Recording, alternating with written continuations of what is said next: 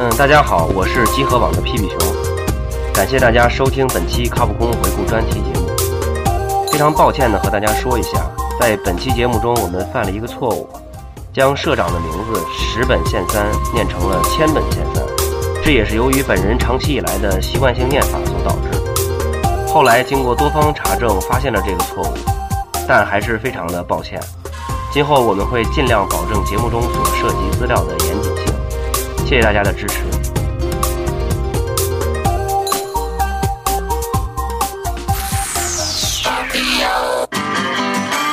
动作格斗 RPG，桌面策略 ACT。如果你有想说的，一定会有机会说出来。加迪与你一起展示你的游戏人生。冲撞、刀光、子弹灰，告白魔法各种雷，物理画面都是美美，没有话题你来给啦！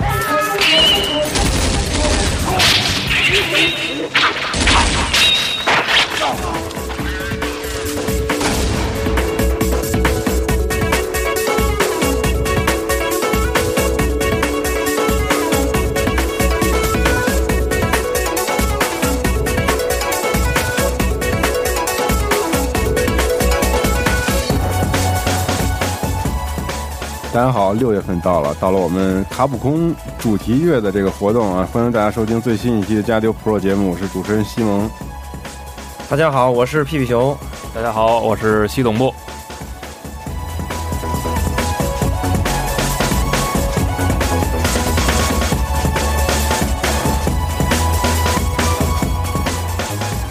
呃，然后我们这个六月份主要还是聊关于卡普空的一些东西，因为非常高兴的迎来了卡普空的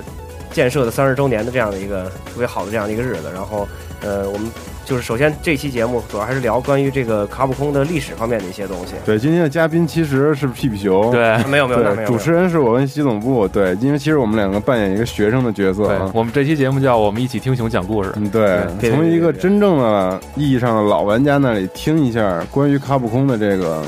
建设历史。对，对，因为其实过了这么久，可能大家就对卡普空的印象还是停留在最近几年的比较多。对，你真正了解卡普空是怎么发家，或者说他当初那些年怎么走过来的，可能人数会很少。对，所以我觉得这一期你不也不一定少啊，不过就是想给可能一些比较新进的玩家们普及一下关于卡普空的历史的知识。对，就是你喜欢一明星，还喜欢八卦他以前的事儿呢。对，没错，嗯，而且还是一个这么有悠久历史的大厂。对，嗯，来吧，熊，也没有。来吧其实那个就是聊到卡普空的话，就是最开始的那个日本的那个游戏行业，其实都是以街机为主，这个大家应该都知道。大概什么年份啊？呃，时间应该是就一九七七七年、七八年的那样的一个时那样的时间。啊，那个时候火的是街机啊。对，当时就是最早的那个游戏全全都是街机，嗯，对，然后尤其是在日本都是以街机为主，对，然后那个卡普空的这个故事是发生在日本的大阪，大阪这个地方。嗯，对刚回来，对，奥萨卡，对你去过大阪以后，你觉得这个就是你对大阪这个地区，包括人民，他们有没有什么一些感想或者是建议什么？就是不让进 就是那个人，就是说大阪的人啊，你的想法，对你感觉上是要比。就是关关西的人要比关东人热情一点，他们啊可能更激情洋溢，你知道吗？啊，可能不像就是去东京的时候看见马路上过客匆匆那种特别 有一点人情冷暖的那种，就是比较漠然有时候。嗯但是大阪人就特别热心，有时候你去那边，比如说那个大爷大妈呀、什么的那种，你有时候你就拿着地图或者你就在那儿，感觉像是在思考什么时候，他们就会主动过来问你，说那个你有什么不明白的吗？就直接就过来就问你有什么不明白的吗？哦，就是特别热情。说的跟居委会似的，北京那个。对对对，就是 就是有点那种对哦。然后他们确实是也是在论的，人家说大阪人就是比较比较火热，性格更加外向一点儿。哦，对，所以你说卡普空这个是不是跟他们的呃，对，就是大阪应该是属于是日本的，就是相当于就是经济文化经济中心的这么一这么一个地区，它也是日本的第二大城市，第二大城市。呃，所以就是呃，根据这样的一种地方的一个特点，然后那个诞生的这么一个公司，也是具有具有它独特的一些风格的。然后卡普空的这个创建者叫做千本线三，他最开始是怎么就是想加入到这个游戏行业的时候呢？是因为他其实原来并不是那个就是做游戏这个行业的，他是自己有一个这样一个就是土木建筑公司，相当于是这样一个企业。啊，对，然后那个有这么建筑公司，建筑公司对，然后有这么四五十个职员吧，然后那个这人可能当时应该是已经是三十七八岁了，就是已经中年往上的这样一个情况。嗯，然后呢，就是呃，但是他特别有生意头脑，就像你是刚才说那样的，叫什么？？你说千本线三，千本线三，千本线三，对，嗯然后就是有这么有特别有生意头脑，然后有一天他那个就是看报纸，嗯。因为当时流行的一款游戏就是叫做《太空侵略者》，哦。就是 Title、Title 制作的，可能嗯很多人都知道，就是对，日本现在也非常多 title 的专门专营街机厅。专营街机厅，对对对对对对，就是很大很好几层，叫就 title，就小蜜蜂什那个么泡泡龙什么那个像素那个 logo 哦嗯对对对对。对。然后那个呃，Title 就是呃推出了这个《太空侵略者》这款游戏之后，在这个日本国内引起了一种就是呃席卷席卷的这么一股潮流。然后那个千本线三他在看这个日经新闻的这个报道。他在看这个，就是这个，这这个这个东西怎么能够突然流行起来，而且就是会这么多人对他很着迷，所以他就特别的呃奇怪。然后然后呢，就是去、呃大街小巷去找这个街机厅。然后因为当时日本的这个游戏机行业可以说是刚刚起步，嗯就是还没有形成，就是后来大家所熟知的，就是就是叫做 CES，就是日本呃电视电电视游游游游戏娱乐行业协会的这么一个这么一个团体，就是、嗯啊，CES 是一个那个团体的一个缩写，呃对对对对，对对，就是还没有形成这样的一些组织，所以就是当时的街机厅呢，可能都是管理比较混乱，然后可能都偏地下那种，就是像我哦们国内就是九十年代初期那样的一些那种的，就跟集合网似的。呃，就就就是那种就是那好多那种脏脏厅，就那种感觉。哦，然后呢，就是千本线三，他去找了好几个街道胡同，然后终于找到那么一家街机厅。嗯然后进去以后呢，就是眼前的景象让他就是大吃一惊，他就是他完全没有想象到这么一种场景，就是在这么一个数百平米这么的一个房间里面，然后有这么呃二三十台机器，然后每台机器前面是人头攒动，嗯然后就是数百平米跟这个机器数目好像 有点并不是不搭不搭，呃，嗯。然后整个屋子内就是弥漫着这种抽烟的这个味道，包括这个正阳是吗？呃嗯就是类似咱们去上海正阳那种，就嗯。特别脏厅那种感觉，然后嗯。那个都是汗水的味的味道，然后这个人群呢，就是从这个有这个呃民工，嗯，包括什么一些流流浪汉可能都有，然后还有一些白领上班族都在里面，就是围着这个，消遣。然后所有的机器只有一一种，就是太空侵略者，哦，就所有的人都在围着所有的这个机台就只有那一种，对，只有这一个游戏，然后都在围着这个机器在那投币，在那玩，不断的玩，不断的玩，然后还有伴随着这个就是这个周围人发出的一些欢呼声啊，然后这个嗯投不断投币的嘎啷嘎啷嘎啷这样一些声音，然后嗯。就这种景象，然后千本信线三他就是开始很他非常心动，他就决定要参入到这个游戏机的这个等于他也是把握住了市场上的一个对可以即将形成一个趋势的一个苗头，对对对对，他就是通过看报纸、看一些经济新闻，然后嗯。发现了这个东西火起来了，很有头脑。他亲自去调研了一下，然后呢，就是引起了，就是激起了这个想参入这个游戏行业的这样的一个想法。嗯呃，然后之后呢，就是在呃，应该是在第第二年，就是一九七九年，差不多这样一个时候，然后那个千本宪三设立了一个株式会社，叫做 IRM。嗯 IRM 这个就是可以说就是卡普空的前身。然后，IRM IRM 对，然后这个时候 IRM 的这个全称是什么呀？呃全称就是 International International 什么什么是是 Republic 什么什么那个，对，然后那个就是在这个时候，他那个就开始设立了一个这么一个公司，当然后当时主要的业务还不是游戏开发，当时主要是就是负责这个出租的这出租街机的基板，然后贩卖街机基板，包括那个就是和街街机行业的一些相关的一些销售啊等等。出租啊等等这样的一些那他等于当时做渠道是吗？对，对就是自己不做，就是对外销售，就是我进货然后卖。对对对对，哦就是通过做渠道为主为主，哦就是还没有自己开发的这样一些东西。然后呢，就是正好就是像那个刚才你说的那样，嗯就是他赶上这一波潮流，所以他这个这个公司的这个发展的非常好。就是给这些就是这些地下 underground 的这个街机厅提供他们的基板和对对对对对，嗯也没准儿有一些承销到这个中国国内大陆这种的，也有可能，对吧？就是负责做做这样的。好像很多日本这种老厂全是从那个街机那波，嗯，就是街家用机老厂都是从街机那波开始火起来。对就是通世过嘉其实也就是卖踏进这个圈子了。对就是卖街机。嗯然后那个呃，通过这个业务不断的发展的发展的，正好还有一个契机，就是当时的那个 title。当时嗯。title 就是因为业务开展的话，就是呃自身生产能力不足，然后就嗯寻找一些哦。厂商代工。哦。这个时候，那个千本线三又参入进去，参入进去又开始就是帮 title 生产一些就是代工啊，包括一些、呃液晶面板啊等等一些这样的一些那个销售，然后可以说又赚了一笔钱。嗯。这个时候他的公司不断的扩大，然后呢，就是开始又吸引一些新的股东加入，其中一个人比较值得一提的是叫做呃叫做高堂良彦，高堂良言高堂良言，对，嗯就是就是就是就这么一个人，他是当时是日本的一个富商，嗯。也也不是就是以前一直做游戏的，但是他是日本的一个这么一个富商，然后参入这个 IIM 的公司，成为一个大股东。哦，就等于是注资了，投资了。对对对对，然后在这个这个就是随着这个公司不断的发展，不断的壮大，然后那个千本宪三和高堂良言这两个人之间产生了一些分歧，就主要他们俩，嗯。因为当时最大的股东就是他们俩，然后、呃千本宪三因为当时可能是就是想主主张要自主自主开发，哦，然后呢，高堂良言主张还是要以现有的业务为主，嗯。但是就是可能就是具体的一些东西，因为年代久远，可能说的不太啊。不是特别正确，但嗯。是就是两个人产生了一些分歧，然后那个高堂良言从这个 IRM 这个社撤就是资，撤资了，然后就自己出去成立了一个公司，叫做新日本企划，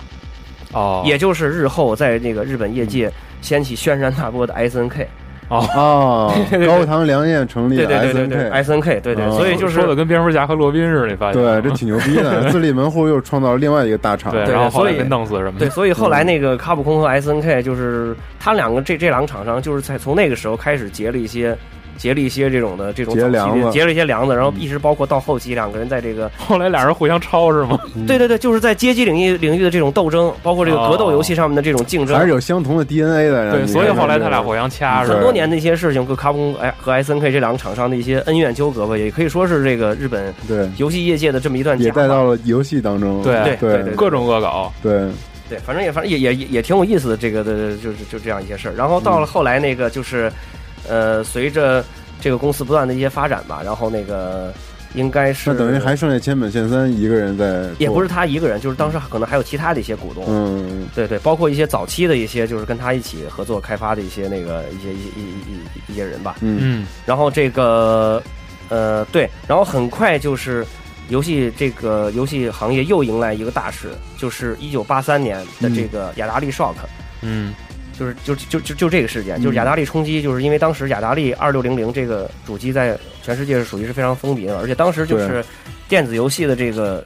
重心，这个重点还是在美国。嗯。然后那个雅雅达利，它就是因为就是雅达利冲击，大家应该都知道，就是因为品质控制上不是特别好，然后嗯。形成大量的这些游戏的积压，嗯，然后那个游戏非常烂，对游戏非常烂，然后就是整个就是游戏品质，就是包括消费者的一些信心的一些丧失，嗯，大家都是包括当时的那个呃《华尔街日报》啊、嗯日经新闻啊什么都报道，就是说是不是电子游戏这种产业这样一个东西，可能就是真的就是昙花一现其。实就是产业泡沫，大家都认为能挣钱，是个对东西就做是。东西就做，然后当时就是出现了大量的这种粗粗制滥造、粗制滥造那种软件，啊，对，然后而且当时使用卡带，卡带这这样的生产的周期啊，包括它的成本。这个生产成本啊，就是高。对对对，所以就嗯。形成这样一个事件。然后那个也席卷到了日本，当时就叫做雅达利冲击，雅达利冲击，对对对。嗯，然后那个也席卷到了日本，我太有知识了，也没有。然后当时日本的巨话长姿势，嗯，没有，然后那个呃，就是当时日本的一些很多的一些呃，就是早期的一些游戏厂商呢，也都是过也也都是受到了很大的影响，经济不断的在下滑，然后啊。那个开始裁员什么的，就是呃，在神户的这个。科纳米，科纳米公司当时就是裁掉了将近三分之一的员工，啊，可纳米在神户对对好早啊，对对对你这么说，很早很早，对。然后那个呃，在这个时候呢，因为原来那个时候业界就有如此大的那个震荡了，呃嗯，雅达利冲击应该是最早的这个电子游戏界的，对对对，最早的一个第一件大事儿。然后嗯。就是因为这个事情之后，美国美国失去了对这个电子游戏的这个产业的一个主导，而又而又使日本厂商就开始在这个在这个在这个电子游戏界获得了这个话语权。啊嗯，对这变成了对对对首要的那个对对对，然后，对，然后那个时候就是千本宪三，就是他。呃，他认为就是并不是说电子游戏这个产业很快就就就消失了，他觉嗯得现在就是可能正好是一个雅达利不是也是今年年初的时候刚那个完完结束的吗？对，他就认为这个时候可能正正好是一个进入的这样一个时机。你看，嗯就是说，咱就说这个做生做生意的人，嗯就是总能够找到这个市场上的一个对增长点。还是个商人，对从他做渠道开始就觉得是个商人，对，没错没错。他认为就是现在正好是在这个产业的一个低谷，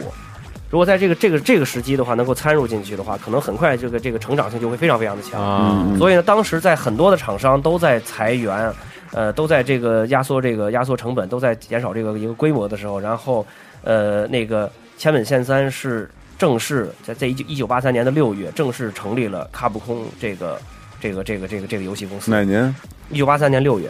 我们哦。三十年正好现在三十年嘛，正三十年。对。对对对，嗯。一九八三年六月正好成立了这个这个卡普空这个公司，然后这个名字 Cap Capcom 是由两个单词拼起来，第一个单词是 capsule 嗯胶囊。胶囊 capsule 嗯。capsule 对，然后第二个是 capcal 啊是是那个 第二个词 computer，是 computer 第二个是 computer 就是嗯。电脑胶囊这两个单词拼起来嗯。是叫做变成了龙珠是吗？嗯。开放，然后那个成立了以后呢，就是在这个报纸上啊，然后呃呃各种媒体，当时可能互联网什么还没有，就是电视上啊，就是开始大量的发这个就是招聘员的招聘人员的一些那个广告。钱宣传是吧？对对对，啊发这些广告，然后因为当时各个公司都在裁员，而他的这个当时的 logo 已经是那个样子，当时我特感兴趣。早期 logo 早期的 logo 和现在跟现在的 logo 还不太一样，不一样是对，跟不太不太一样。就是早期的 logo 就是早期那会儿是没有 logo 这么一说的，就是我们玩那个 FC 游戏，啊，你玩 FC 游戏的话，就是它是就是不像现在，就是第一个画面你放入游戏运行以后，第一个画面是厂商的 logo，嗯，然后可能再出一个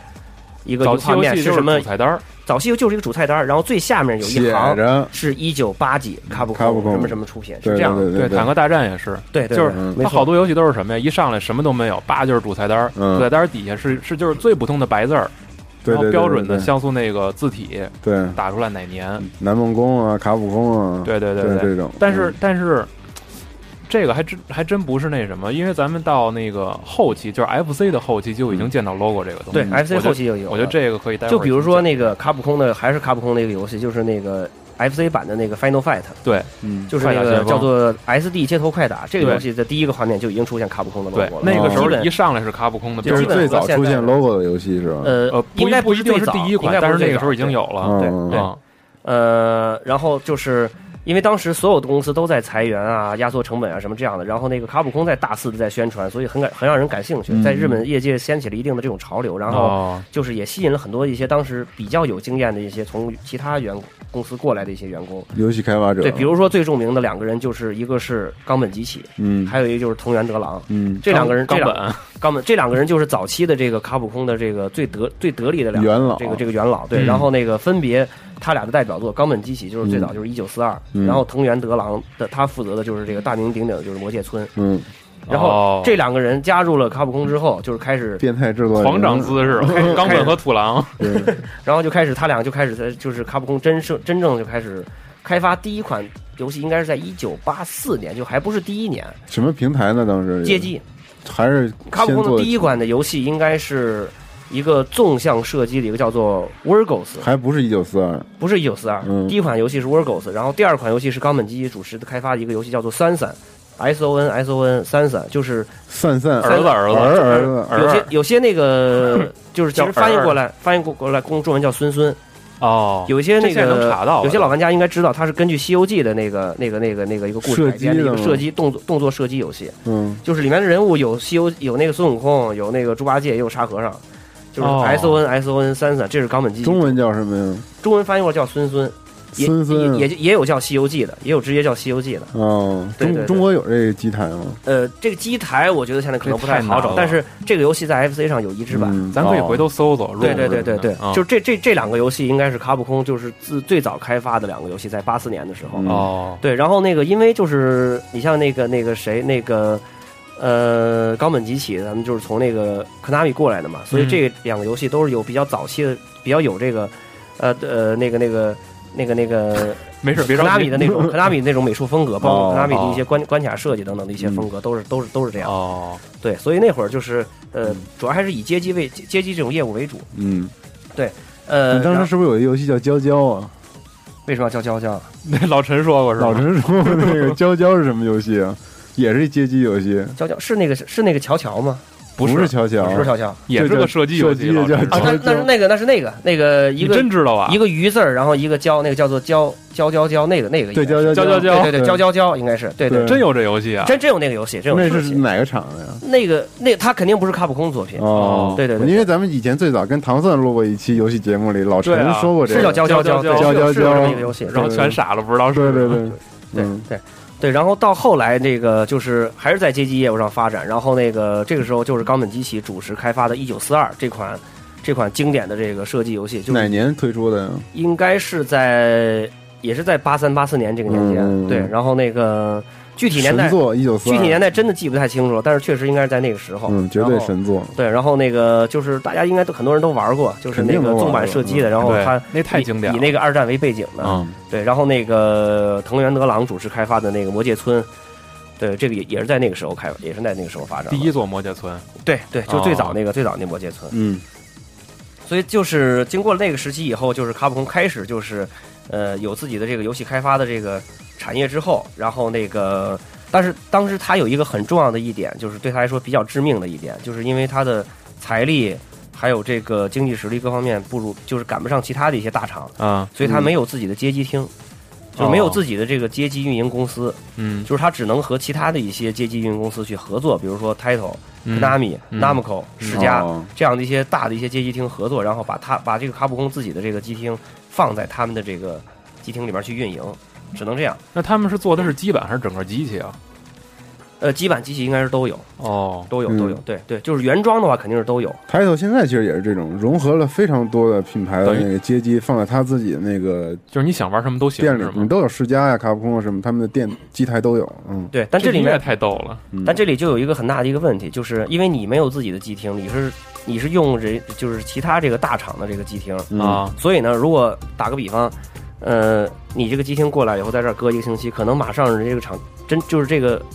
厂商自己推出一款新的，哦就把你顶了，就把你顶了，你不在这个位置了，没有话语权。对，而街机厅我们都我们大家都去过，就是你去街机厅的话，可能最显目那个那那那肯定那台机器是人气最高的，对吧？比如说现在可能放着这个跳舞机啊。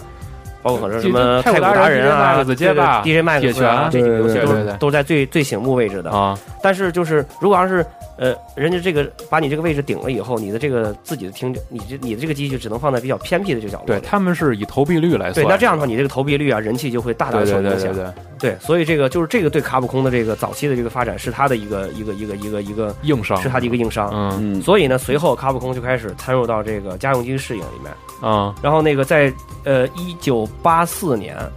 一九八四年还是一九八三年？FC 应该是。哦，这个咱还真不知道。我我想想啊，应该就是要要不搜一下也行。你说 FC 诞生的八三年，八三年，八三年七月份应该是八三年，八三年。然后那个 FC 正式呃任天堂正式推出 FC 主机之后，然后那个就是在这个日本业界很快就是在这个形成了一股潮流。然后呢，呃，当时就是就是。基于两个原因吧，然后那个千本宪三就决定，嗯，要参入到 FC 主机的开发。啊。首先第一点就是咱们刚才说的那个，嗯，就是因为它没有自己的这个街机产业，嗯，没有自己的街机厅，但是呢，就是 FC 主机是可以很方便也移植当时那个街机街机游戏的啊，所以呢，他就想要去参与到这个 FC 主机开发，然后使自己的这个游戏能够，呃，获得就又在一个新的一个平台上焕发生命力，嗯。就不至于就是被其他的那些大的那些厂商去排挤啊，就是在街机厅里面就是这样受到一些不公平待遇啊，等等等，这是第一点。然后第二点就是早期 FC 参与 FC 游戏开发的两个厂商，一个是 Namco，还有一个是 Hudson 啊，这两个厂商就是呃，几也是从这个雅达利 Shock 之后，那个受到了很大的一些影响，都已经几乎就是过得过得很惨了。然后就是发生了两件事情，首先第一就是 Namco 在参入 FC 游戏开发。呃，也就是一年多的时间，呃，就是在这个，就就是那个那个建立了自己的这个本社的一个办公大楼，就是花巨资建了一个本公办办公大楼啊。然后呢，呃，千本宪三，因为他是就是卡普空和纳姆口一直处于就是街机领域的一些合作嘛啊，所以他对纳姆空公司比较了解。他是看到纳姆克纳姆纳姆克公司以前可能就是比卡普空大不了多少规模的这样一个公司，但是现在居然盖自己的大楼，然后他就特别受刺激。嗯，他这这是第一件事，然后第二件事就是哈哈德森，这个是在是就是当当时在业界非常有名的，就是哈德森冒险岛是吗？啊，冒冒冒险岛对，高桥名人。对那 logo 对，就几乎就已经就是快要倒闭这么一个公司，居然在参入 FC 游戏开发，也就是仅仅一年的时间，然后第二年的这个圣诞全社包机去夏威夷夏威夏威夷，就看人家赚钱自己眼红。红了，对，全变成罗永浩了，谁知道？所以这个这个你你也可也可以说到，就是这个千本线三他的这个作为大本人大阪人的这种一些特点，就是生意头脑，包括对一些信息的一些捕捉，关系人特别的敏感，是对钱这个东西特别敏感的哦，可能就有点像咱们那个可能金三角那边啊什么的，哦。比较可能精，像北比北方人要更加精一些。哦，这些东西看的比较就是嗅觉特灵敏感，对，是吧？比较灵敏。那边商人比较多嘛，包括什么福建、啊、泉下一带，哦，对对对。对，那边商人比较多，因为他们特别对这个东西特别敏感。对。走这根筋就是，对我这就是关西跟关东也是，就是哦。人的性格有这个区别。对，我看过以前就是有一篇文章写的就是这个大阪人他们这个特点，就是说他们有有商业头脑，然后呢就是呃对金钱的这个看得非常重视，但是同时呢又有的时候又比较仗义，对对对，就就说明他们可能是这样这样一种特点。对嗯，然后那个当时这个看到这样一些事情以后，就是基于上述的这两个原因，一个是避开阶级的这种竞争，另外一个就是看到了赚钱赚钱的这种效应。嗯，然后呢，千本千三就下定决心一定要参入到 FC 主机这个游戏开发这个阵容中去。但是当时因为任天堂对这个，呃，他是吸取了这个雅达利雅达利雅达利冲击的这个经验教训，对这个第三方的这个厂厂商参入的这门这个门槛设得非常高啊，就是就是轻易就是并不是说让一个厂商就能够随便到这个 FC 主机上来开发的。啊，对，然后那个呃，而且就是因为千本线三以前，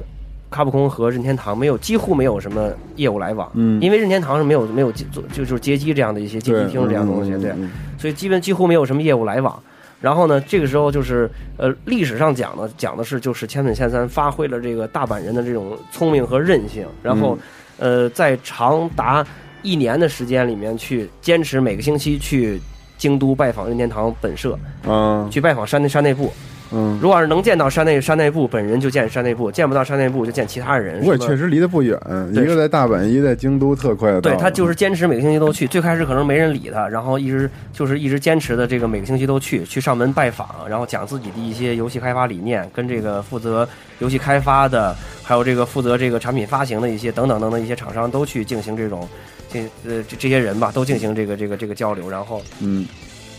对，然后之后最后终终于就是。呃，他的这个努力突破了这个获得了这个获得了这个这个这个这个这个成果，就是在一九八五年的夏天，然后任天堂向四个厂商正式发放了这个 FC 游戏开发的这个许可，就是呃，Konami，呃，Jellico，呃，还有哈德森，呃，哈德森是早期早期就有，嗯然后那个还有 Capcom，还有应该是还有一家厂商，还有厂还有还有一家厂商，然后那个我想想，就是应该是那个呃 Title Title，对、嗯对，这四家厂商就是和早期最早开加入的那个 Namco 还有 Hudson，，就是这六六家厂商就是并称为 FC 的六大厂商，然后这六六大厂商呢，就是他们不但参入的时间早，然后嗯那个、而且他们获得了一些就是很丰厚的一些待遇。嗯因为任天堂在 FC 上是推出了一个权利金制度，嗯这是一个什么意思？就是它充分吸收了就是这个雅达利冲击的这样的一些经验教训，它是对这个参入的厂商有严格的控制，嗯就是说就是有三条三条最大的这个限制吧。就是首先第一就是。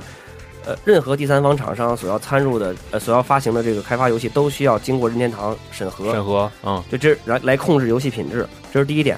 然后第二点是每个厂商每年只能开发三款游戏，三款游戏，对，开发数量、数量和质量都控制。然后第三点就是成本，就是所有的这个厂商的这个卡带都需要经要任天堂来自己来那个，来那个由由任天堂来来那个那个生产生产，嗯然然后任天堂从中收这个卡卡带的这个这个这个这个这个制作这个成本。然后嗯最早期的这六大厂商得到的是优惠，就是 Namco 和 Hudson 是几乎不不需要向任天堂交钱的生产卡带。或者是可能是需要交呃象征性的一百日元就可以了，每盘卡。哦，对，然后那个后来加入的四大厂商就是 Title、Namco 啊、Title，呃，那个那个那个那个卡普空、Konami 还有 Jellico，他们需要每盘卡交七百日元，哦，每盘卡交七百日元。还是晚了一步啊，对，对，但是已经比后来再加入的，比如说什么 Tecmo 啊、什么史克威尔啊，就已经比他们强多了。他们每个厂商每盘卡带需要交两千日元，我靠，我操，就是一盘卡需要，可能当时的本身成本也高，FC 游戏的 FC 游戏的这个售价可能就是四千九、四对千八到高五千六左右，差不多这么一个价格。但是每盘卡他们就要需要交这个一半儿向任天堂交对两千两千日元的这样一个成本。对 对，就是就是就是早期开发的这六大厂商确实得到了很多很多的优惠。啊，对，但是其实我觉得就是任天堂的这个品质控制也是很有很有道理的。所以就是为什么 FC 时期的精品游戏那么多，嗯跟这个其实也是有关系的。嗯就是没有再重蹈雅达利覆辙。啊，那个时候可能这个做法是很最保险的，我觉得。对，嗯，稳扎稳打，对，对然后之后就是那个那个卡普空正式获得了这个 FC 游戏开发的这个授权之后呢，就开始把自己的这个一些街机游戏，比如说《一九四二》《魔界村》，都开始往这个 FC 上移植。呃，然后一九四二的这个移植应该是很首发可能半三三个月左右就获得了五十万份的这么一个销量。五十万啊，对，然后因为他以前卡普空以前是做街机的，街机呢你是一种这个来钱是一种细水长流这么一个概念，啊不断投币，然后定期结算这样的一个情况。但是，呃，在家用机上，游戏一开卖，很快就一大笔钱就过来了。对，嗯瞬间就这种财源滚滚的这种这种这种这种感觉，让千本千三尝到了甜头。嗯，然后就是很快，也就是第二年或者第三年，卡普空就自己开了，就是开设着自己的这个街机经营中心。嗯八那就是八六年差不多。对对对，啊就开始已经有自己的这个和其他几个这个街机厂商叫板的这种成本了。哦，牛逼了，对对对，就就开始有自己的这个这个这个，然后也开始开发自己的街机板。哦嗯对对，就是史上称的这个叫做 CPS 一，，CPS 一就是 Capcom Play System One，、嗯就是嗯 CPS 一基板。嗯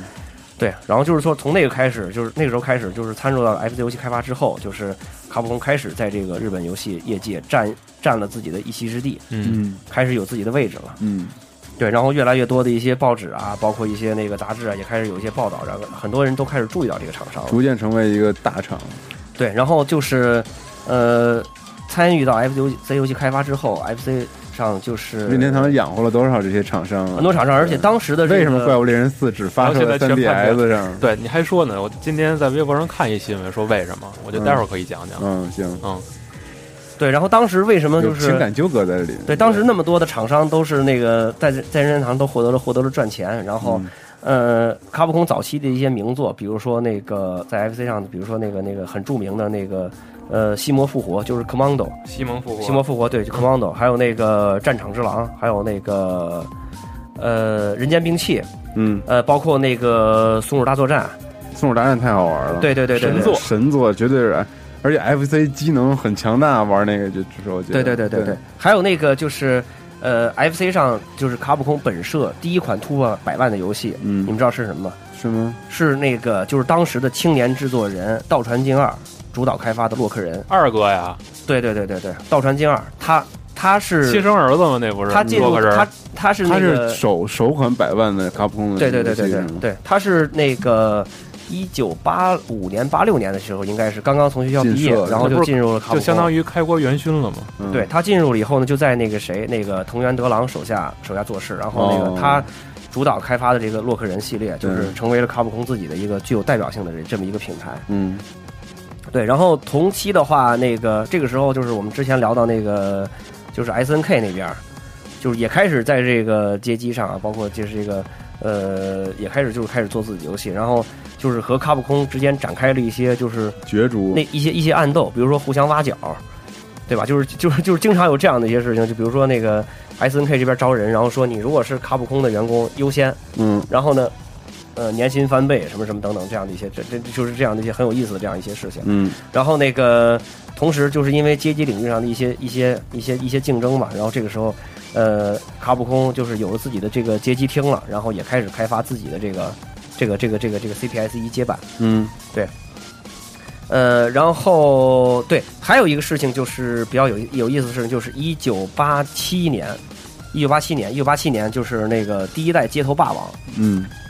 街霸出出现了，第一代第一代第一代街头霸王，在这个早期的这个卡普空的一个自己的一个基板，还不是 CPS 一上，是应该是叫做卡普空卡普空 Arcade System 的什么，就这样的一个基板上，应该是八位八位元八位元那个基板的、基板上开始开始面试，然后这款游戏的这个。制作人呢，就是就真正是谁做的，就是众说纷纭。然后有一种说法说是冈本吉起，嗯。对，还有一种就是比较公认的一种说法，说的是那个谁是那个传水技校，嗯。就是就是公认的街霸之父是传水技校。就传水技校就是他的这个来历，可能他是很早就已经参入到卡普空的这个这个这个这个就是开发，对，也是属于早期的一个元老。嗯。然后他他主导这个街霸这个开发，就包括后期这个卡普空和其他的一个一些公司，因为那个抄袭街霸进去打官司啊什么的，哦这些东西全都是那个传水技校出面。哦，对，所以大家公认他是那个街霸之父。嗯对，就在这个时候是那个街霸街霸一，因为就是当时街霸一诞生的时候，就是可能呃并不是呃特别的成熟，而且当时这市场上的这种热点可能还是以这个射击和动作游戏为主。那当时街霸一直接登的 FC 吗？没有没有没有，街霸一当时还就是在街机上，街机上啊，对对，就是我们刚才说那个，啊，就是还不是 CPS 一，CAS 就是就是什么卡普空 Arcade System 这么一个这么一个系统嗯。基板上。嗯。然后那个传水技校在做这个游戏的时候，他是参与到两个游戏的有有灵感，一个是呃就是早期 FC 的一个那个空手道那么一个游戏，嗯，还有那个特好玩儿，对空手道就是两个人见面巨逗，先站着，先站面鞠个躬，然后开始对对对，然后你还得摁一下下才能进入打斗的这个状态。对对对对对否则就被就被打山崖下边去。画面巨简单，否则你就不断的颜色，对对，不断的在那儿鞠躬，你看现在不是有那个恶搞那 GIF 图，你见吗？哦，？跳舞主角在那跳那个对对对对对，对，然后还有一个游游戏就是大家都知道的，就是功夫，嗯啊，就这个功夫，对对，就啊当当当当当当，就就就这个，当当就这当当当当，对，就是这个早期的这种的格斗游戏的这种鼻祖吧。但是，而且街霸一，我觉得有一个就是我因因因为这个是我听朋友说的啊，就是也也跟听众说那个考证一下是不是，就是说街霸一在早先它没有出招表，当时人们打的时候基本就是拳脚互相打，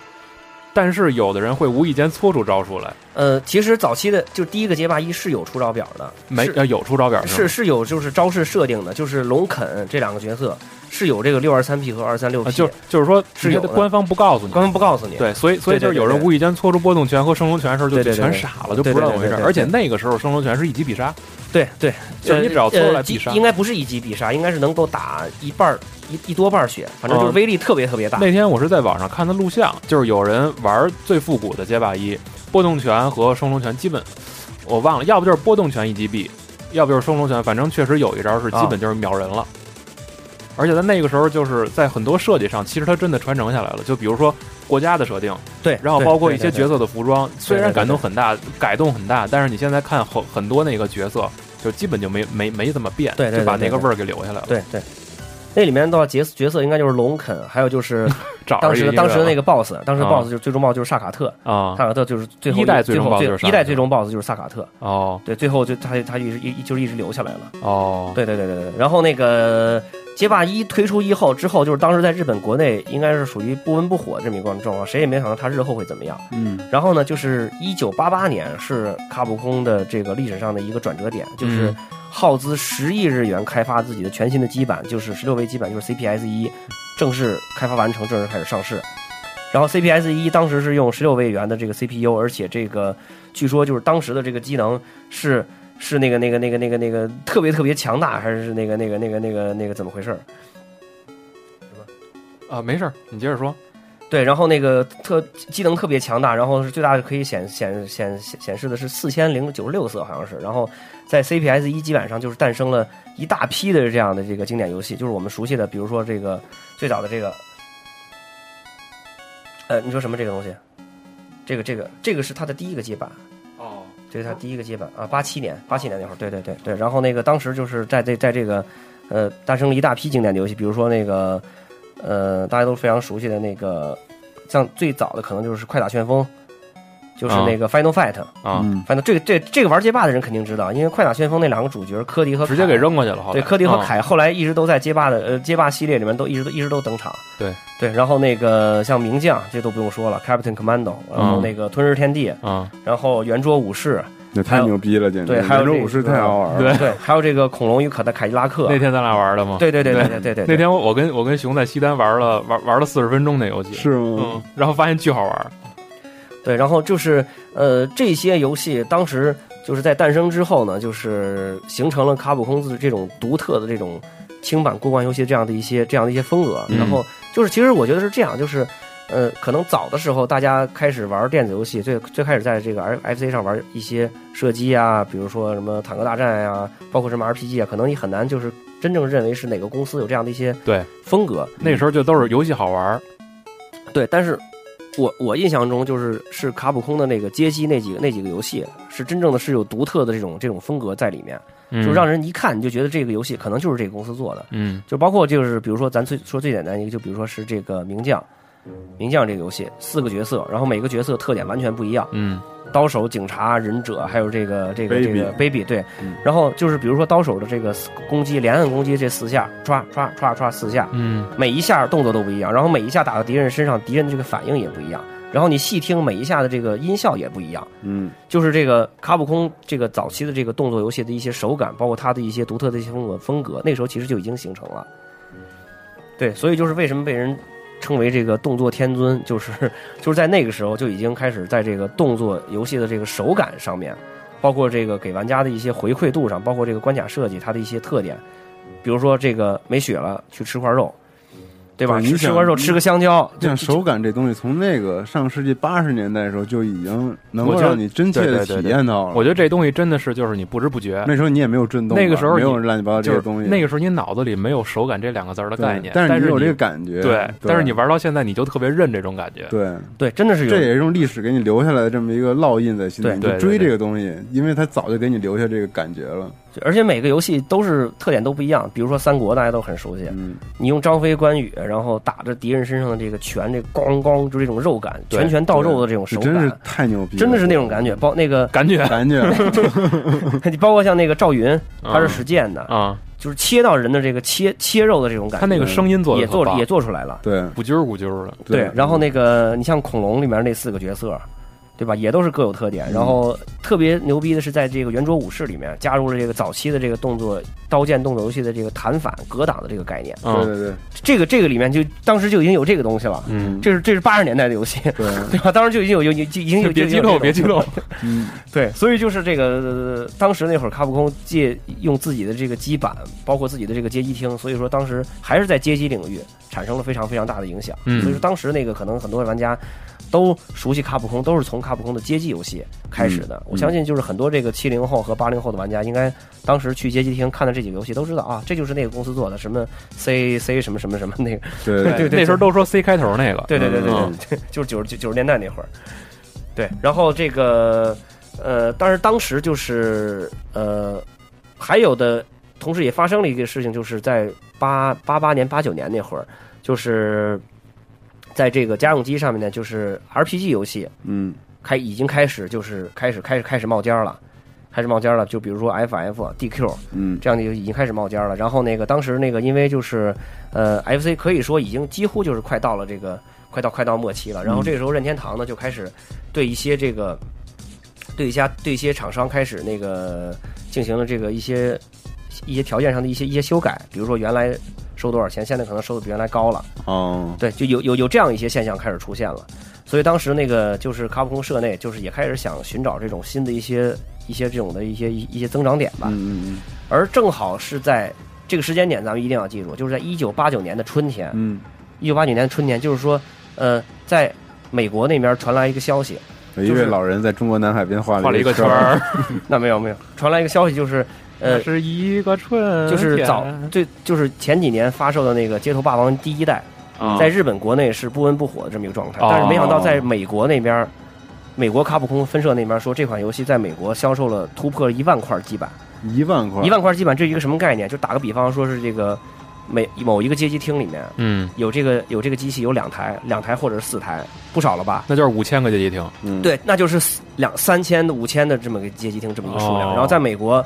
这么五十多个州里面，每个州里都有这么一百多个一百一百多台这个机器，哦，对，，就就几乎就是这样的这这样一个这样一个普及率。嗯，嗯而且就是当时在这个数量的话，已经是已经是属于非常高了，所以美国那边把这个消息传到日本国内，要求就是卡普空本社赶紧开发这个游戏的续作，哦，这个游戏的后续作品来满满满足这种市场的这样一些需求。哎，这个我还插一句，我记得当时也有说过，说为什么街霸会在美国火起来，说就是因为他的角色里边的那个不同国家的人物设定，对，跟这个有关系，对跟这个有关系。另外一个就是就是美国玩家那边可能就是更喜欢这种就是对打的这对，种比较硬嘛。直接直接硬来的这种嗯拳击对打的这样这样这样这样游戏而。且这种游戏就是对格斗游戏，可能也比较迎合当时美国的电影产业。对对对对对嗯对对，所以那个就是这个街霸的这个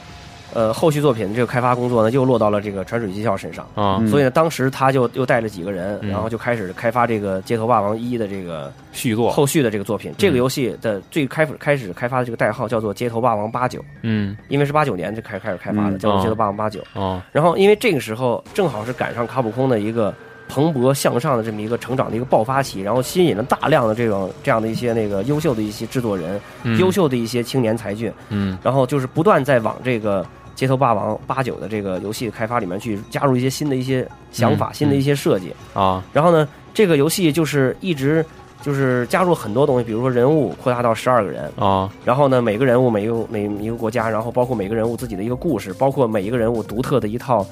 这个。这个这个这个这个招数，还有这个这个一些出招的出招表这些一些一些东啊西，啊然后这款游戏一直开发到一九九一年，是正式正式完成了。嗯。然后在这个又九一年这款游戏开发完成之后，传水技校他就已经意识到这款游戏已经不能够就是承载就是原来《街头霸王八九》仅仅是作为《街头霸王一》的这样的一个补充补完作品这么一个存在，就是已经大大的超出了原先的预想，所以把这款游戏的正式定名叫做《街头霸王二》。啊直接就叫二了。正式叫《街头街头霸王二》，也就是我们日后见到的这个，就是这个风靡全世界的这款，就是《Street Fighter Two》这款。那这个算卡普空他们自己本社游戏里就所有系列里第一个续作嘛？呃，第一个续作肯定不是，第对对，哦第一个续作肯定不是，因为以前一九四二、一九四三这都出出了很多了，对嗯，包括魔界村、大魔界村，这都出，哦，对都对，已经七年了，对，已经出了很多了。啊就是，但是《街头霸王不霸王二》确实是这个在给卡普空的这个发展上是一个最重要的一个啊里程碑，这么一个这么一个游戏。嗯这个游戏呢，在发售之后，然后呢，最开始可能就是也不是很快就流行起来，对，因为那个当时可能在就是这种格斗游戏的这样一个理念，可能还没有那个没有完全传递开。但是后来就是直到了这个日本玩家玩的人越来越多了，大家都都开始发现到这种人和人之间这种对战的这种其其乐无穷的这样的一些，然后对，然后这个游戏就很快就风靡了全世界。嗯然后呃，第一个版本应该是八人街霸。就只能选那八个人，嗯就是那个那四天王还不作为可选角色，嗯，对，就是八个人之间之之间这种这种对战，然后还能数得出来吗？呃，肯定能数出来，龙肯、龙肯古列、春烈春烈，啊完了嗯本田、桑吉尔夫，呃，再加上那个青狼，还有那个达尔西，达尔西对，嗯这八个人，再加上那个四大天王嘛，这是嗯就是十二个人那个八加，四啊对，十二个人那个版本，嗯，然后那个一直到了就是九二九三年，这个这款游戏一直还在风靡，当时就是这个风已经到了国内了。就是因为就是，如果要是有一些呃上了上点年纪的玩家，应该知道，就是九十年代初那会儿，街机厅刚刚进入国内那会儿，街霸是一个很火的一个游戏。嗯，当时几乎街厅机厅里面所有游戏都是这一个游戏，所有人都在那儿投币，两个在那儿对战，嗯然后很鲜明的这种人物角色，嗯龙肯，包括春丽、桑吉尔夫、青狼这样的一些角色，很鲜明。然后那个他们这种出招出招还会喊“薅油根”什么这样的一些，对，这词儿全都是那时候出来的。对对对对。然后后来所有的格斗游戏全都模仿街霸二，嗯，就是出一招要喊一下，然后呢。街霸二的这个就是人物的这个就是出招，就是这个最经典的这个六二三 P、二三六六二三 P，还有二三六 P 下前下前前下前这个，影响了所有的游戏。现在所有格斗游戏都是这个理念。而且蓄力也，对对对对蓄力蓄力好像真的现在很少你很很少说那个见到有些突破嗯，这种这种操作方式。蓄力、投，包括这个打，然后泽，啊包括早期的一些。择太牛逼了。对对对，是。包括早期的一些木鸭这样的一些概念，嗯。然后硬造造成硬伤，然后 硬伤。造造成硬质硬 硬直。硬直硬直，然后形成连续技。对，当时就已经开始有这有这样的一些理念了，嗯。所以街霸二其实是完成度非常高的一款作品。对，对，然后那个，而且这个这款游戏的这个流行程度之之深远，就是可能很多人根本就想不到。然后就是因为这个游戏，就是你即使现在你到任何一个大一点的街机厅里面，嗯还是有人在里面玩。而而且街霸二后来有也有修补版嘛，Turbo 对对对很 Turbo 完了还有一个我忘了叫什么了。呃，街霸二就是官方的修补版。我印象中，就是这可能说的不太对啊，就是比如说那个有说说的不对的地方，那个玩家可以那个那个那个那，个，可以拍没关系，可以拍没关系这次也是为了说，对能尽量补完一下关于卡普空的知识对我记得应该是呃，在八人之后推出了一个是叫做大师版，啊大师版哦那个版本就是可以选择那个四大天王了。啊然后后来又出了一个 Super Star Fighter Two 这样 Super Star Fight 对，就是 Super Super Street Street Fighter Super 啊 Street Fighter Two，就是又出了这样一个这样一个这样一个超级街霸啊二，然后就是没错，又修又修补了一些那个原先的一些那个不太平衡的一些地方。嗯，对，然后那个后来出的 Turbo 版是在速度上加了一些调，整。加了速度对，然后直到一九九三年啊还是九四年那会儿推出的是那个十六人街霸，啊就是 New Challenger，啊，又加入了四个角色，就是那个加米、飞鹰呃飞龙、飞鹰还有 DJ DJ 这四个角色。啊对，然后这就是十六人街霸，嗯。然后再再后来出来一个叫做是，也就是街霸二 EX 啊，那个版本，应该就是公认的是街霸二的最最完善的最完最完整的，最完善的一个街版。对，啊这个里面就是其实还有一个挺有意思的一个东西，就是比如说那个街霸十六人街霸最开始推出的时候，那个飞龙这个角色啊。是公认是最弱的，啊。因，为他的招数很简单，，对，就有一个往前打这么一对。一个冲拳，然后还有一叫什么个，拳忘了，对对对，就是就是还一腿还一腿升龙，嗯。对，当时是公认的这是最弱的一个新角色，嗯。就是觉得加这个人没用。嗯。当时甚至就是香港那边玩家还说这个是不是诚心的有有这个对有这个辱华的这种、这这种这种倾向，这个人又瘦弱又弱，然后长得也不好看，啊。然后还弱。可能新人物里面就是那个谁，那个加米和 DJ 还是一直还是有比较深的这种而且那个时候，而且那个时候场景也加了，对对，场景也加了，嗯，对，但是没想到就是 二十多年之后，翻身了，街街霸四的这个 A E 版本里面，就是飞龙一跃成为了这个三强角色，对翻身了，对对对对这也挺有意思的。嗯，所以就是街霸的这种深远的这样一个影响，街霸二的这种流行程度，你现在就是呃，因因为我是有一个特别深的一个那个那个一个体会，就是我刚上班那会儿，就是零四零五年那会儿应该是，然后那个在公司里面，因为我是刚去，我是年龄最小的嘛，然后跟这个这身边这边三十多岁、四十多岁的大叔也没什么共同语言，嗯。啊。对，然后那个。然后我就自己装了一个街机模拟器，哦，当时是应该是还是那个 Win Win 什么 Kavax Win 这么 Kavax，对，这么一个嗯。模拟器，然后我就在那玩街霸二，然后呢，我玩着玩着，然后就就有一个同事三十三十三十七八岁了，就过来看，哎，我会玩啊，咱俩装一个，咱俩对战。嗯，我心想你还会玩，我说来呗，我这我我我就玩，没想到我还打不过他。对对，然后我们俩在玩的时候，然后又有办公室里面很多的男的啊都过来看，最后就是全公司差不多是三四十个人都在都在都在那儿，每天中午吃完饭以后都在那儿对玩会儿对，就是就是玩街霸二。你要你要说玩拳皇九七，他可能不会，但街霸二他就会。我觉得街霸最就是最能值得说让你记住它的一点，就是它在输入指令的这个创新上，真的，我我不能说它所有的指令全都是自己发明的，但是你想它这里边有多少多少种输入方式，比如嗯二三六、四六、六二三，对对，然后。哦，咱说的是小键盘啊，如果如果大家不知道数，可以对照自己那个键盘里边那数字键盘，你去看，其实就是下上下前这种。对对对对，然后包括三六零 P 这种，就是它的丰富性，我觉得并不是说能让你一时间就是能完全掌握的，所以你在上面投入的时间越多，你越喜欢这款游戏。，对对对对，玩的越玩玩的时间长，越越长越熟悉。对就是你看，我跟你说一个简单的一个例子，就是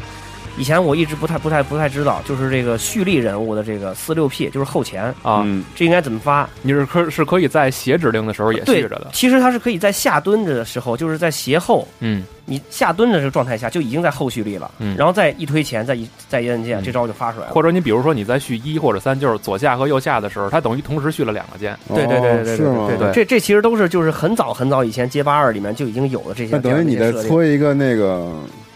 搓一个三六就直接发出去了，是吗？啊，不是不是不是，嗯，你想六是等于前，嗯。三是等于是下前，下钱就是说，你比如说，我想我想搓后前，或者我想搓下上，我可以续一个三，哦，明白吧？可以是一个三。对我续一个左下，就就两两个就就左等于是和下就全续了，哦，明白？吧？就等于上就是你下打上边上也可以，你后前也可以。哦，就看你怎么选选选择你出招的那个招数了。对，哟，行，厉害，对，对，这就是这个卡普空在早期这个游戏设计里面就已经加入了这样很细节，很细节，很细节。对对，嗯所以这个这个推出之后就是非常火，然后当时的这个呃，就是那个那个家用主机就已经迎来迎来了这个 SFC 超级任天堂时代，嗯对吧？嗯然后那个卡普空也顺理成章的，因为当时任天堂还是老大嘛，大家都知道这是老大，所以就是顺理成章的还是参入了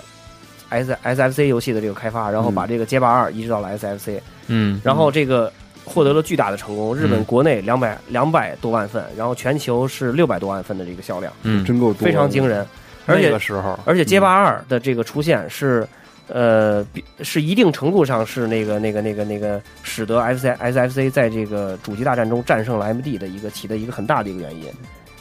战胜 MD 了是吗？对，就是世嘉的 M D，对、哦，是吗？嗯这么厉害呢？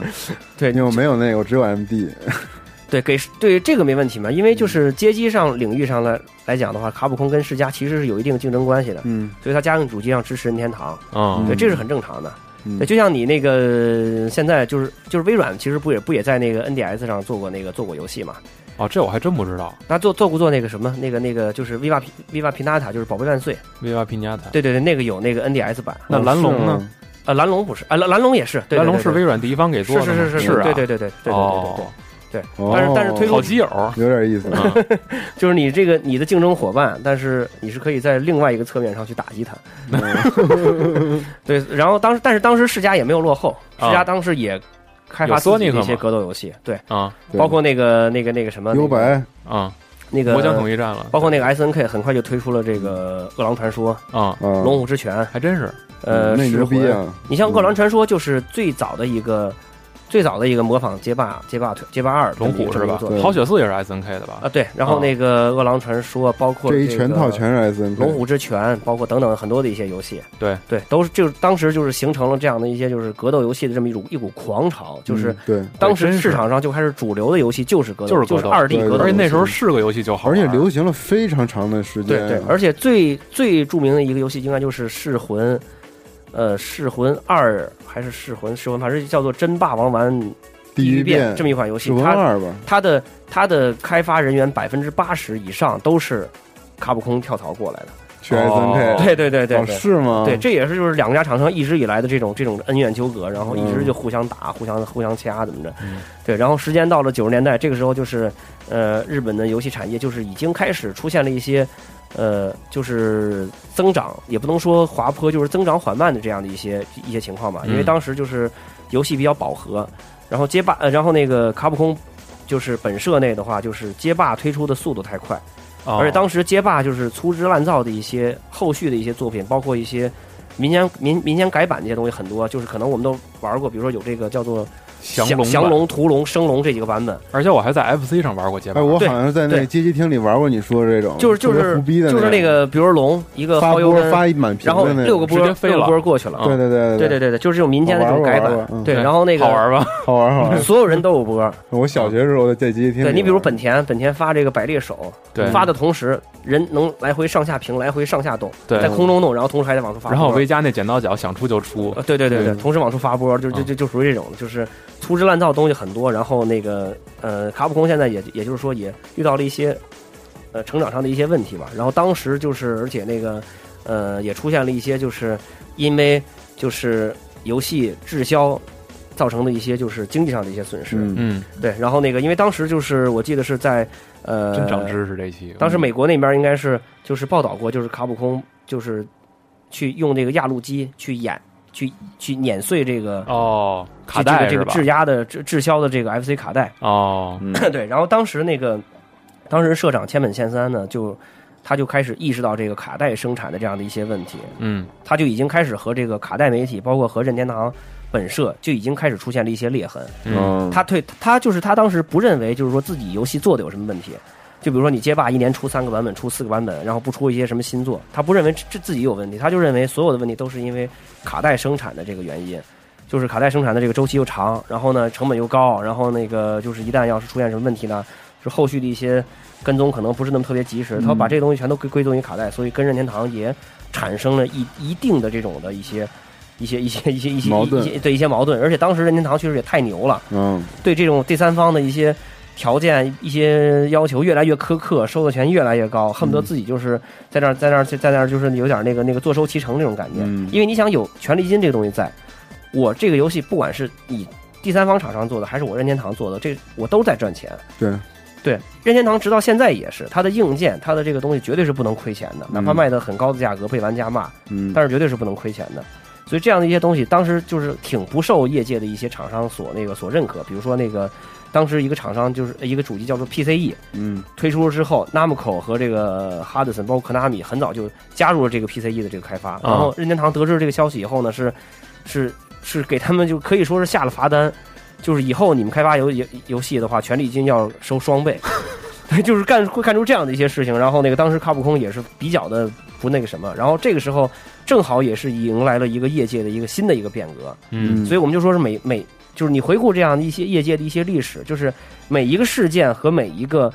这个一些人物，包括一些什么东西的出发，都是有其内在的一些很深刻的原因的。嗯，蝴蝶效应是吗？对对，当时就是说，当时这个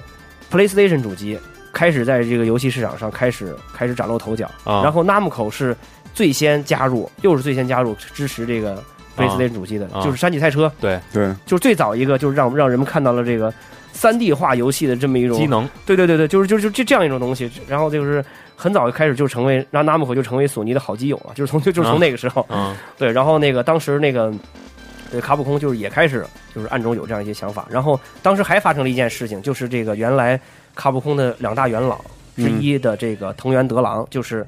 魔界村的这个制作人，啊。就是因为和这个千本宪三产生了一些矛盾，然后自己去出走单干了，出走单干了，然后那个单单干了，然后那个那个那个他呃成立了一家公司，具体叫什么名字来着记不太清了，就是成立这个公司就是专门给那个 PlayStation 第一主机开发游戏。嗯对，然后呃这个时候的话。呃，但是他走了之后，他给卡普空本社留下了一些很丰富的一些遗产，嗯这个咱们很快就会说到。嗯，对，然后那个一九九九五年，一九九五年就是在全世界都在炒这个呃 PlayStation 主机的这种一些热潮，包括嗯很多的一些、一些一些游戏这个大潮，而且就是还有就是当时就是超任 IC SFC 主机最后的这个软件大潮。嗯这个时候呢，就是卡普空在杂志上悄然的发表了一款 3D AV 级游戏，叫做 Biohazard。哦一九一九九五年，一九九五年三月刚发售了以后，很快就被这个 PlayStation 主机的这个软件的这种大潮，包括这个 SFC 这个后期的软件大潮，很快就给给盖盖上了。了哦，就是几乎人们就已经不知道这个事情，很快就盖过去了。然后，但是呢，这个游戏就在已经已经在卡普空社内立项开始开发了。哦，然后这个游戏的这个呃提案，他留下来的这个提案的人就是出走的藤原德郎。这这个提案是藤原德郎是他是他留下来的。哦他原他为什么想开发这个这款游戏？他因为他是哈扎斗，他是魔界村的制作人，对他原来是想利用这个 PlayStation 的这个三 D 主机去制作一款以三 D 魔界村以魔界魔界村为为为背景的这么一款三 D 冒险动作冒险游戏。哦，但是因为他是在开发，就是在这个过程中，他他只是可能简单的写了一个草案，嗯就大概把这个他的一些想法写上去，就是一些东西。然后呢，他出走了以后，就把这个这个这个这个提案留就给扔那儿了就扔那儿了。然后哦他出走之后，冈本吉起就是临危受命去担任这个卡普空社内的这个软件开发的最高的这个负责人。哦，他开始整理一些就是一些这时候能能够干的一些东西，能够留的一些东西。他啊他讲看到了这个三 D 魔界村的这么一个提案，然后呢，这个时候他就是呃启用了这个当时这个新人这个三三三上真司，他是把三上真司叫过来，就说你看看这个提案有没有兴趣。都以为三上真真司是生化之父，没想到之前还有这些故事。但确实是三上真司把这个东西给做做完全是是是但是之前之前是有这么样的故事。然后那个三上真司他是本人是对这个欧美游戏特别有兴趣，我们这之前在这个生化专题专门说过这些，嗯就是啊他对这个欧美的这些恐怖游戏，这些僵尸啊，然后什么电锯啊，什么散弹枪啊，对这些东西，古堡啊，什么活死人黎明这些，对对对对，啊病毒啊什么这种特别特别感兴趣。然后他一看的这个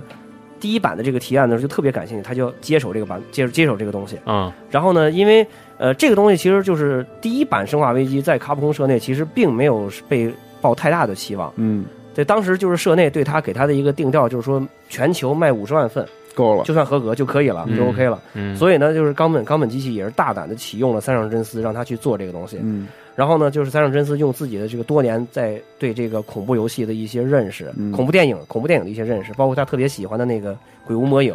啊，很多东西西都开始往里加。然后包括他就是给这个游戏重新写了一遍剧本，然后把这几个人物，基友、威斯克、克里斯，然后那个嗯，包括场景，包括这个故事重新剧本他自己写的，重新写了一遍，然后包括在开发过程中，因为是很早去开发这个三 D 化游戏嘛，嗯。遇到了很多的一些问题，但是也都是属于迎难而上，然后利用这种电影化的这些运运镜，怎么样把这个三 D 上一些缺陷给弥补了。嗯。嗯对，然后一直到这个一九九六年的三月份应该是，然后那个《生化危机》《生化危机一》第一代开始开发开开发完成上市，开始嗯卖、开卖了，然后应该是那个同期的时候，呃。史克威尔正式公布，就是 FF 七登陆 Play PlayStation 一代主机，哦，所以当时就是《生化危机》最开始上市的时候，其实也是属于悄然不息的。但是就是很著名的一个，就是形成立形成了这么一种口耳效应，就是玩家口口相传。嗯可能最开始首发的时候，也就是十万份十万份左右，或者说不到十万份这么一个销量。生化但是危机吗？对《生化危机一》，但是经过了玩家们之间这样的不断的这样的一些宣传和这样的一些互相的一些互相的讲，然后玩的人越来越多，然后半年之内就突破了一百万份，然后这也是 PlayStation 主机上第一款突破百百万万的游戏，第三方游戏。第三方游戏，对对对对对对啊对对对，也也也就就这款游戏。然后嗯这款游戏推出之后，很快就是又又席卷全球，又又又被这个这个很多玩家所这个所了解到卡普空的这种这个这样的一个它的这种开软件开发的这种实力，包括对它的这种创新的这种能力，嗯，对，也也也也也是从那个时候开始。所以从那个时候开始，可能好多玩家就真正认识到这个 logo 了。对。然后刚才我还也是从那个时候真正把卡普空这个名字放就当回事儿了，当回事儿了。那刚才我还特意查了一下，卡普空的 logo 从来没改过，一直都是这一直都这样。然后那个。O 中间是拿蓝色填满的，但你看现在一点都不那个过时什对么的，巨帅、巨牛逼，特好看，对，特好看，而且就是一大白底儿，叭一出来，这个觉得特帅。特帅。而且好像今年三十周年，卡普空特意制作了一款周年 logo，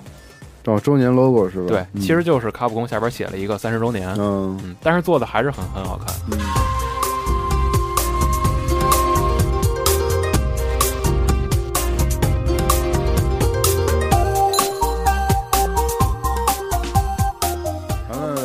宣传一下咱们的那个什么到了最后那个节目结束的时候，嗯就是告诉大家一下，我们有淘宝店了。啊对，然后这个淘宝店的网址呢是 J A M E C O R E S 点淘宝点 com，也可以在淘宝网直接搜索集合网，里面可能会有你比较喜欢的 T 恤啊等对等的。我们种类在逐渐的丰富，嗯所以大家多给我们点时间，因为毕竟人手也不够嘛，大家都在努力。嗯，好，谢谢大家。然后这期节目就到这儿吧。啊我们下期节目再见，朋友们。好的，再见拜。拜